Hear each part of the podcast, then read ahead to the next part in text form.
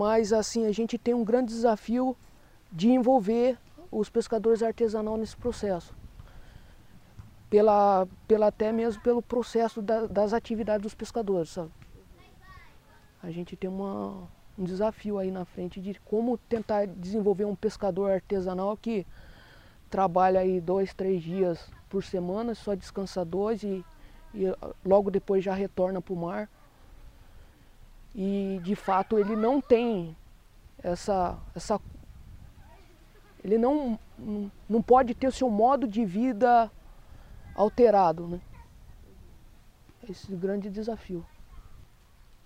A gente está de frente para o pré-sal e as condicionantes às vezes ela não vêm de fato para fortalecer o, o mar e, é, maritório, né? E aí essa grande preocupação de a gente não conseguir envolver as comunidades por causa dessas questões ambientais. Vozes do território. Vozes do território. Vozes do território. Vozes do território. Vozes, do território. Nhanderecoa, Nhamombarete, Jachoqueroa, Nhanembarete. Olá, sejam bem-vindas, bem-vindas e bem-vindos ao podcast Vozes do Território, uma produção do Observatório de Territórios Sustentáveis e Saudáveis da Bocaina, uma parceria entre a Fiocruz e o Fórum de Comunidades Tradicionais de Angra dos Reis, Paraty e Ubatuba. Eu sou Maite Freitas e se existe um papel e uma participação fundamental e essencial no projeto Redes na rede de formação, este papel é dos educadores populares que integram a equipe técnica e executiva do projeto. Sem eles, nada aconteceria. E ao longo dos próximos meses, nós vamos ouvir os educadores do Redes e saber como tem sido o trabalho de campo e o curso Maré de Saberes.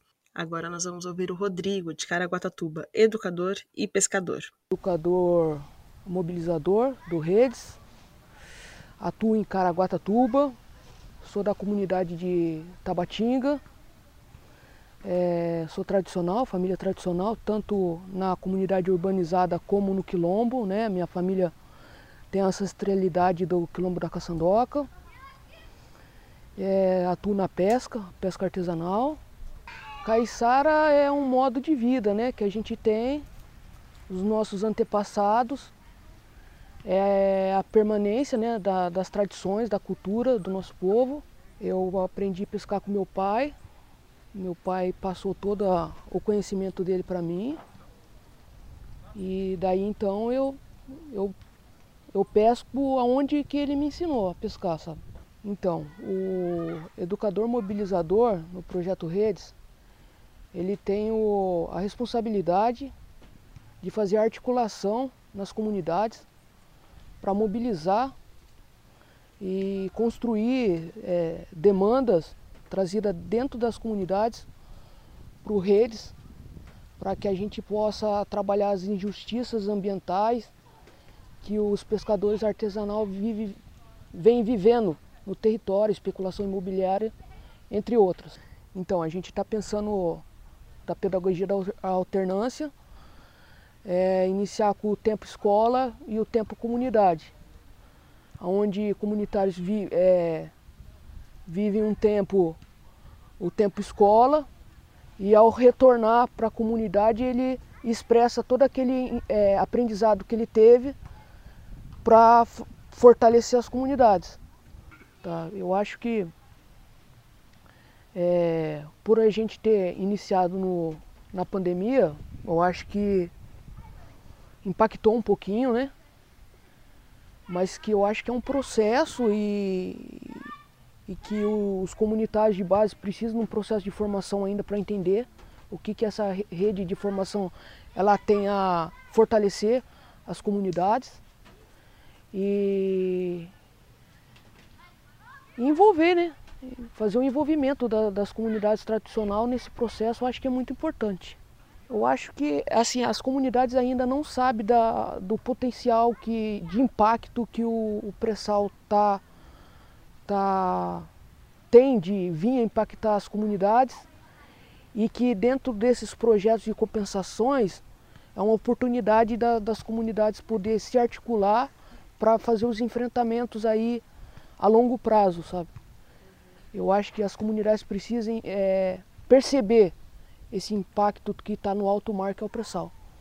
Acho que ele vem é um impacto bastante brusco para tanto para a pesca quanto para as comunidades tradicionais, para a especulação de território, entre outros.